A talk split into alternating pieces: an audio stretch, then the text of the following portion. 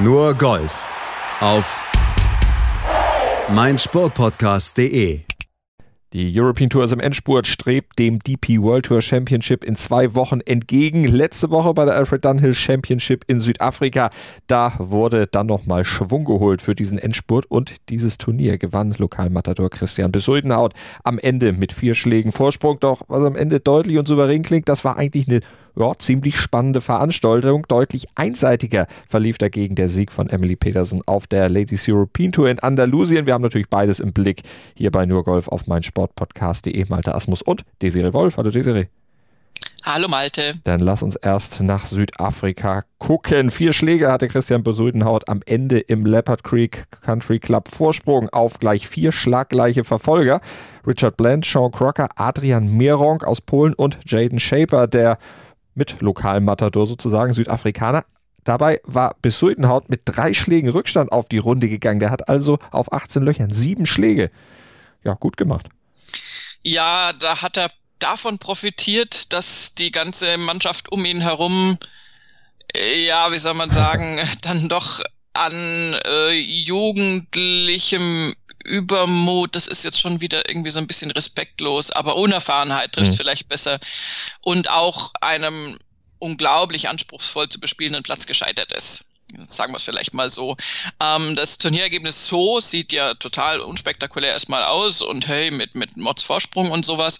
Aber wenn wir da zurückspulen würden auf Loch 16 zum Beispiel, da war das Ganze noch äußerst knapp zusammen. Selbst an Loch 17 äh, war das noch knapp beisammen, weil wir ganz viele Führungswechsel hatten. Also das, der, der, der Grundstein für den Erfolg von Christian Besuldenhaut war erstmal Adrian Meronk, der Pole, der äh, leider einen sehr schlechten Schlusstag erwischt hat. Das ist so ein Typ, ich meine, das ist ja im Prinzip ist das äh, nett, also nicht nett ist ja immer ganz, ganz schlimm zu sagen. Also das ist ja, ist ja cool mit anzuschauen, wenn da so ein relativ junger Typ immer noch der erwiesenermaßen Golf spielen kann, das hat er in den vorherigen drei Tagen gezeigt, dann auf die Runde geht und sich da nicht entmutigen lässt äh, und immer volles Risiko geht und immer da irgendwie auch äh, wirklich mit viel Kraft auf den Ball geht. Das Dumme ist nur, dass ihm da halt einfach gar nichts gelungen ist in, in dieser Schlussrunde. Und ähm, er hat dann auf den Front Nine schon zwei Bogies gespielt und ähm, auf den Backnine dann nochmal zwei Bogies und ein Double und nur zwei Birdies insgesamt. Ähm, also das war die, die, diese plus vier Rundenleistung von Meronk war ja der Ausgangspunkt erstmal, dass es überhaupt möglich war, für, für Bill Südenhaut dann noch ranzukommen.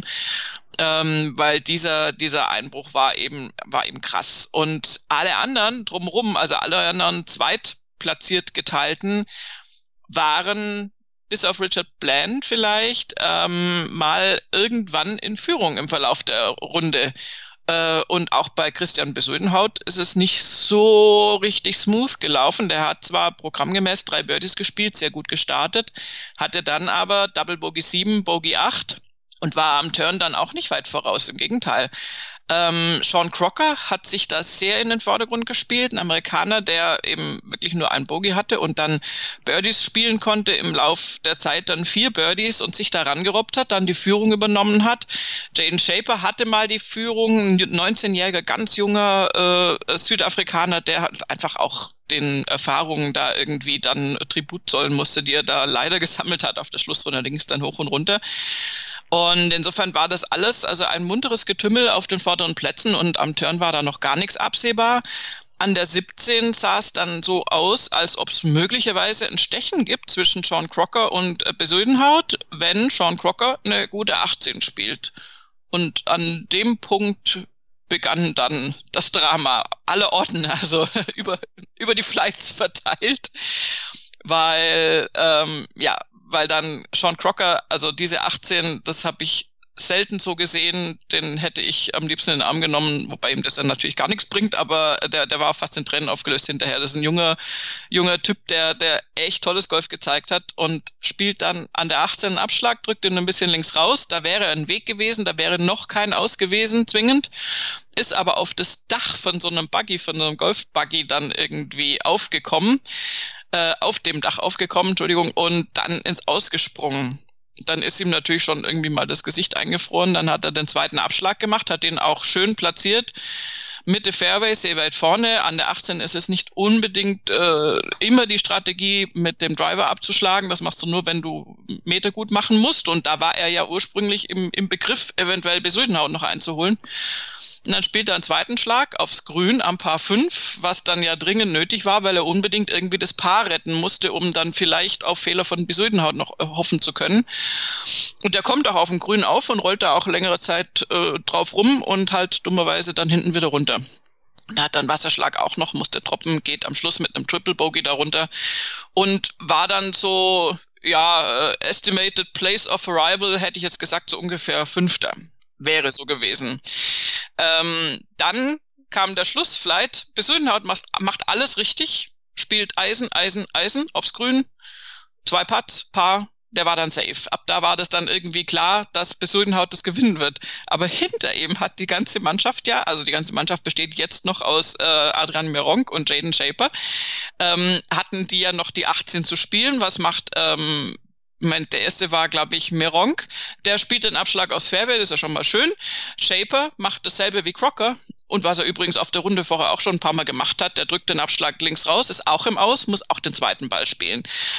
Ähm, Jaden Shaper spielt damit dann einen Bogey, endet schlaggleich mit Sean Crocker.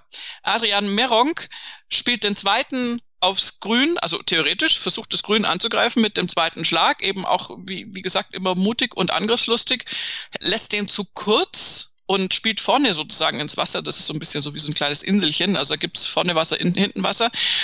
Und äh, dann haben wir tatsächlich nach, nach allen äh, Auf und Abs dieser, dieser zwei Löcher, haben wir die Situation, dass der Sieg von Besödenhaut absolut klar jetzt aussieht mit vier Schlägen und dass sich alle anderen, die totales Drama auf der 18 entwickelt haben, auf diesem geteilten zweiten Platz mit Richard Bland, der da schon lange auf dieser minus 10 saß, der aber eigentlich also mit einem fünften oder sechsten Platz rechnen musste eigentlich.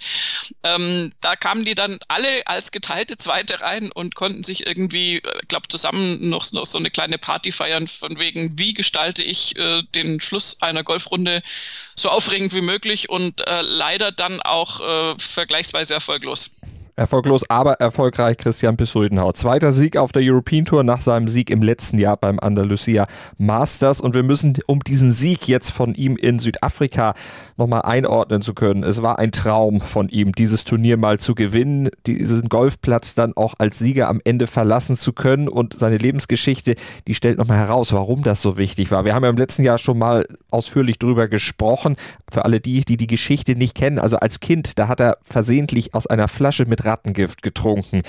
Hat mit dem Tode gerungen, konnte zum Glück gerettet werden, aber als Auswirkung dieser Rattengiftvergiftung, da hat er Stottern und vor allen Dingen auch Ängste entwickelt, die er dann medikamentös versuchte in den Griff zu kriegen. Für diese Medikation wurde er dann als Amateur aber wegen Dopings gesperrt später dann rehabilitiert, aber er wurde vor einige Monate, neun Monate nämlich genau gesperrt und hat dann den, äh, die Eisenhower Trophy verpasst. Und als er dann als Profi auf die Bahn kam, dann brauchte es auch ein bisschen, bis er heiß lief. Aber jetzt hat er zwei European Tour Siege auf dem Konto. Zudem hat er alle vier Majors gespielt. Zuletzt ja beim Masters in Augusta auch ganz ordentlich gespielt, in den Top 40 gewesen. Und jetzt ist er Top 50 der Weltrangliste. Also so eine kleine Cinderella-Story. Ja, und ganz ehrlich, wenn, wenn du ihn da siehst, also wenn du spielen siehst, bist du einfach ähm, beeindruckt, weil er hat das absolut im Griff. Und wenn du ihn aber dann im Interview siehst, ähm, ist das schon einfach ein krasses, krasses Schicksal, weil er natürlich immer noch diese Sprachschwierigkeiten hat und, und Schwierigkeiten hat, also quasi so eine Art Stottern hat und mhm. einfach ähm, dann sich manchmal da so ein bisschen winden muss. Das ist nicht, nicht wirklich besonders gut verständlich und ähm, in, in dem Moment fällt einem das dann immer wieder ein, weil wenn man ihn so sieht, man sieht ihm ja nicht an, dass er so, so eine tragische Geschichte hinter sich hat.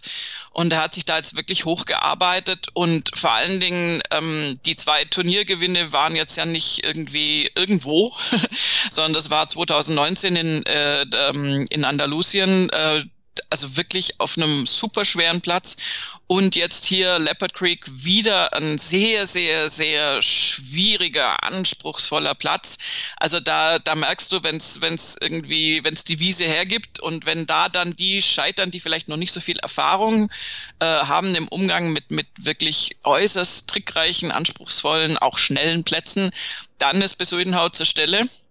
Und insofern ist das, also sind das auch noch zwei für mich, finde ich, sehr beeindruckende Turniersiege, die er da eingefahren hat. Das auf jeden Fall. Also mal gucken, wie er sich in den nächsten Wochen dann noch weiter schlagen wird. Wenn wir ein bisschen runterscrollen im Leaderboard, nämlich genau auf den geteilten 35. Platz, dann sehen wir auch den einzigen Deutschen im Feld, Marcel Sieben nämlich.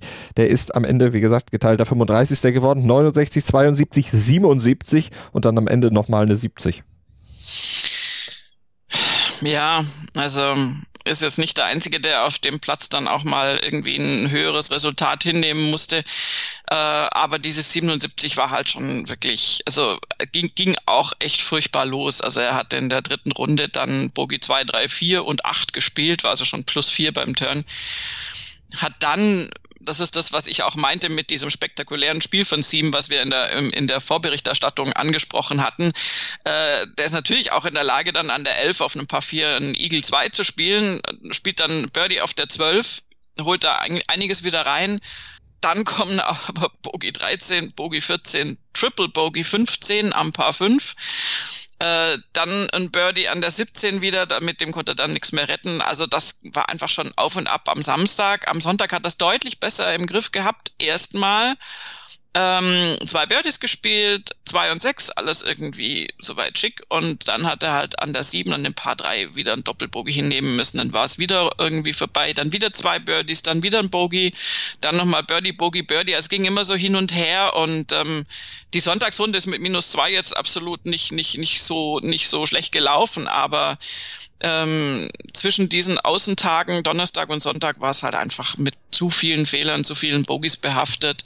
Und äh, wie gesagt, halt auch diese Double- und Triple-Bogies, die ziehen das natürlich dann gleich echt runter. Also mit äh, wie mhm. viel? Mit zwei Double, ein Triple-Bogey insgesamt und natürlich eine ganze Portion Bogies kommst du dann halt auf dem Ergebnis raus. Also das ist jetzt, es ist, es ist ein Cut geschafft und es ist auch gar kein schlechtes Ergebnis. Aber ja, Marcel Siem hat das Turnier natürlich auch gewonnen, als der Platz noch nicht praktisch wieder überarbeitet war. Und ähm, es ist jetzt schon, schon ein paar Tage her und er konnte offensichtlich nicht davon profitieren. 16 Jahre, um genau zu sein, 2004, da hatte er dieses Turnier gewonnen. Ja, und wir beenden die Berichterstattung von diesem Turnier, machen eine kurze Pause und dann schauen wir noch rüber nach Andalusien. Natürlich zu den Damen zur Ladies European Tour. Die spielte dort nämlich am Wochenende und eine Dänen stand am Ende ganz, ganz oben beim Andalusia Costa del Sol Open de España. Die hat es nämlich gewonnen mit dem sechsten Turniersieg ihrer Karriere. Andalusia Costa del Sol Open de España. Das ist unsere nächste Station. Damit sind wir auf der Ladies European Tour und wir schauen auf den souveränen Sieg von Emily Christine Petersen aus Dänemark. Die hat mit minus 15 dieses Turnier gewonnen. Vier Schläge vor Nuria Iturios aus Spanien und einer spanischen Amateurin, Anna Pelez. Die hat nämlich den dritten Platz geholt mit minus sieben, also acht Schläge hinter der führenden Desiree. Und dieser Sieg von Petersen ist nicht nur der sechste Turniersieg ihrer Karriere. Sie hat dann auch in der Ver verkürzten Saison die Saisonwertung gewonnen. Allerdings, und zwar ähm, mit fünf Ausrufezeichen. ähm, das ist einfach eine unglaubliche Performance von Emily Peterson gewesen, ähm, die mit ungefähr dreimal so viel Punkten, wenn es überhaupt reicht, vor der nächstplatzierten, also mit weit über 1000 Punkten vor 400 Punkten irgendwie dann auch das Jahresrennen gewonnen hat. Sie hat jetzt auch als erst zweite Spielerin überhaupt auf der LET drei Turniere in Folge gewonnen. Das heißt also wirklich jede Woche so gefühlt irgendwie, ah, Emily Petersen, okay. So wie der einst äh, Bernhard Langer auf der Champions Tour, wobei sie jetzt da noch sehr weit von entfernt ist, alterstechnisch. Und ähm, sie hat fünf äh, Titel gewonnen in dieser Saison von diesen zwölf Turnieren, die gespielt wurden. Also da keine weiteren Fragen, ehrlich gesagt, von meiner Seite. Das war sowas von eindrucksvoll und am Ende ihr Preisgeld auch für Verhältnisse auf der Ladies European Tour sehr, sehr eindrucksvoll. 415.000 Euro hat sie nämlich insgesamt in diesem Jahr mit diesen Siegen eingesammelt. Da lacht natürlich der männliche Golfer auf der European Tour sogar drüber, aber trotzdem für Damenverhältnisse. Und da sind leider ja die Preisgelder deutlich niedriger als bei den Herren. Das wird sich hoffentlich irgendwann dann auch mal etwas annähern. Äh, ist das schon eine wirklich, wirklich stolze Summe. Ja, also äh, lächerlich im Vergleich, aber, also nicht lächerlich, aber äh, erschreckend niedrig im Vergleich. Du hast es völlig richtig schon gesagt, aber es ist tatsächlich für die, für die LET, für die Ladies European Tour, ist es eine enorme Summe. Und äh, ja, also sie hat da wirklich dominiert, äh, verglichen mit ähm, Esther Henseleit zum Beispiel letztes Jahr, die ja letztes Jahr die Jahreswertung sehr knapp gewonnen hat. Da ging das ja wirklich so quasi bis aufs letzte Grün, bis, bis da klar war, wer das wird. Ähm, sie hat letztendlich nur ein Turnier, nämlich das letzte gewonnen, hat eben durch die pure Konstanz überzeugt, war da sehr, sehr weit vorne immer. Und bei Pedersen ist es jetzt, also ich meine, wenn du fünf von zwölf Turnieren gewinnst, das, äh, da brauchst du nicht groß mathematisch begabt zu sein, um dir auszurechnen, dass das wahrscheinlich heißt, dass die relativ weit vorne ist in dieser Wertung. Und so war es dann auch das ganze Jahr über. Und so war es eben auch in diesem Turnier, was deutlich weniger spannend war natürlich als das in Südafrika. So souverän ist die Dänen aktuell unterwegs. Aber es war ja nicht nur die Dänen unterwegs, es waren auch noch ein paar Deutsche dabei. Laura Fünfstück zum Beispiel, die ist beste Deutsche geworden, am Ende auf Platz 11 oder auf Platz 15 Olivia Cohn und auch Caro Lampert. Genau, und auf Platz 19 dann noch Esther Henseleit, um sie jetzt nochmal aufzugreifen. Also es ist ein geschlossenes Mannschaftsergebnis, auch wenn es nicht für die Top 10 gereicht hat. Äh, wir haben noch weitere deutsche Damen dann dabei, auch welche, die den Cut geschafft haben, aber jetzt beschränken wir uns mal auf die bekannten Namen unter den Top 20.